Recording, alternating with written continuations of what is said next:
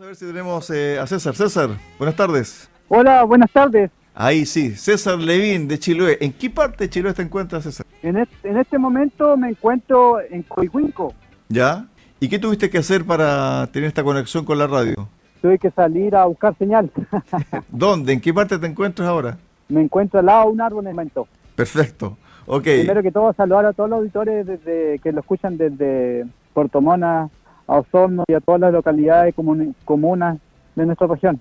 A ver, César, la semana pasada subiste un video a redes sociales sobre la convención y dijiste que la convención había engañado al pueblo huilliche. ¿Por qué?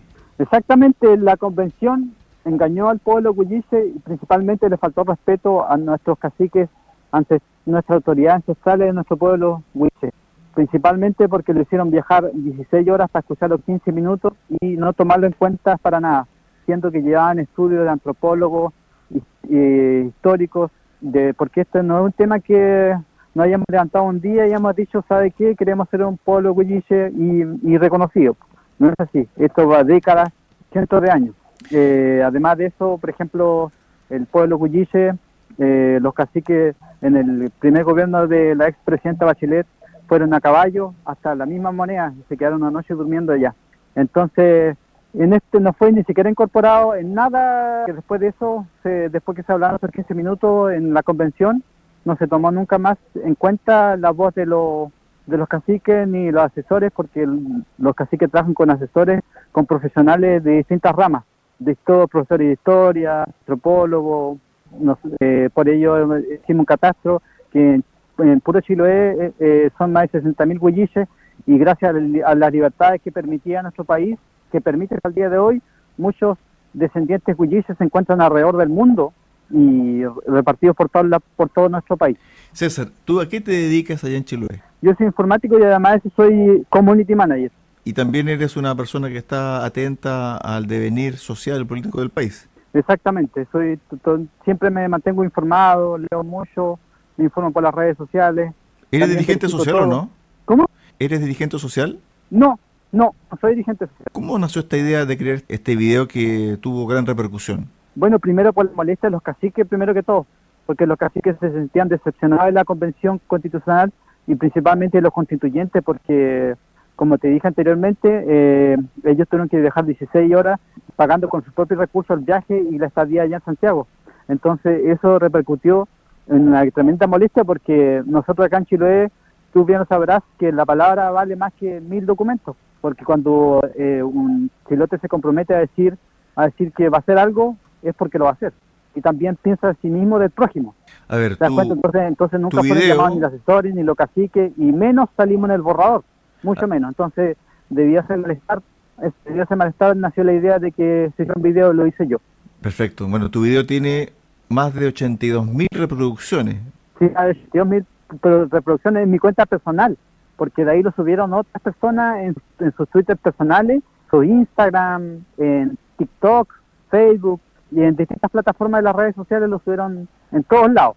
Alguien te llamó, ¿no? Alguien te llamó desde el mundo político, social. sí, del mundo político me han llamado varios, de la radio, de TV, me han llamado harto. Ahora, Otras personas me han llamado. Ahora, desde el punto de vista del el borrador que está listo a contar del día sábado pasado. ¿Te gustó cómo quedó? ¿No te gustó? ¿Estás por analizar el texto? Mira, a decir que como, como nosotros fuimos engañados en el pueblo Huilliche, siento que, por ejemplo, muchas iniciativas populares en las cuales siento que se le da más más más libertad a las personas como, no sé, por ejemplo, la iniciativa Con mi plata no, esa iniciativa fue rechazada, siento que tenía una de las que tenía más adherencia en la, a nivel país y fue rechazada. Entonces nosotros, no solamente nosotros fuimos engañados, sino también ellos, también eh, siento que se le está dando mucho poder a nivel a nivel del Estado y poca libertad a las personas. Desde el punto de vista de la comunidad chilota, Huilliche, ¿cómo crees tú que van a analizar este texto?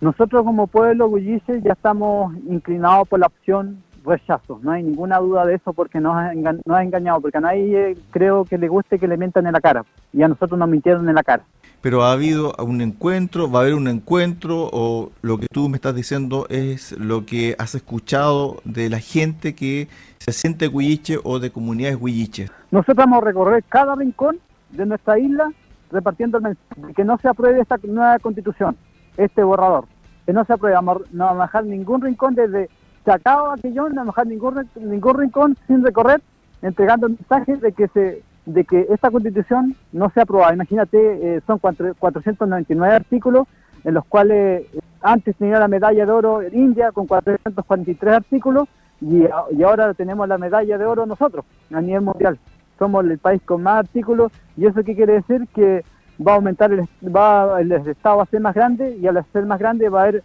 mayor gasto de recursos y que esos que pagan los recursos son los ciudadanos comunes y corrientes porque el Estado no genera ni un peso. Entonces, hay llenar de, de políticos y, burocracia, lo cual cada vez y cada día va, va a ser todo más complicado para los ciudadanos de a pie. César, desde una semana hasta hoy te has convertido prácticamente en un youtuber, ¿cierto? Con muchos seguidores y tu cuenta también ha crecido. ¿Sientes que ya tienes una responsabilidad para el 4 de septiembre de liderar algún movimiento ahí al interior de la isla? Bueno, yo en, lo personal no, en lo personal siento como que, las personas son las convocadas a levantar sus líderes. Eh, yo soy solamente, como dije anteriormente, un ciudadano de pie que está tratando de, hacer, porque yo amo mi país, amo ser chileno, lo que quiero que sea lo mejor para mi, para mi hijo, para mis nietos y para las próximas generaciones. Por eso es que no quiero que se, se transforme esta constitución en una constitución separatista, de, divisionaria, que destruye nuestro país, porque del día uno que empezó la convención, lo único que se ha hecho es dividir al país, porque la gente vive peleando, vive peleando entre ellos mismos. Entonces, eso es lo único que ha generado la convención, que la gente se pelee, que la gente se divida y se sigue dividiendo hasta el día de hoy. Entonces, hasta nosotros esto va, esto va a terminar. Mire, imagínate con el tema del artículo de la restitución de tierra, esto puede terminar en una guerra civil.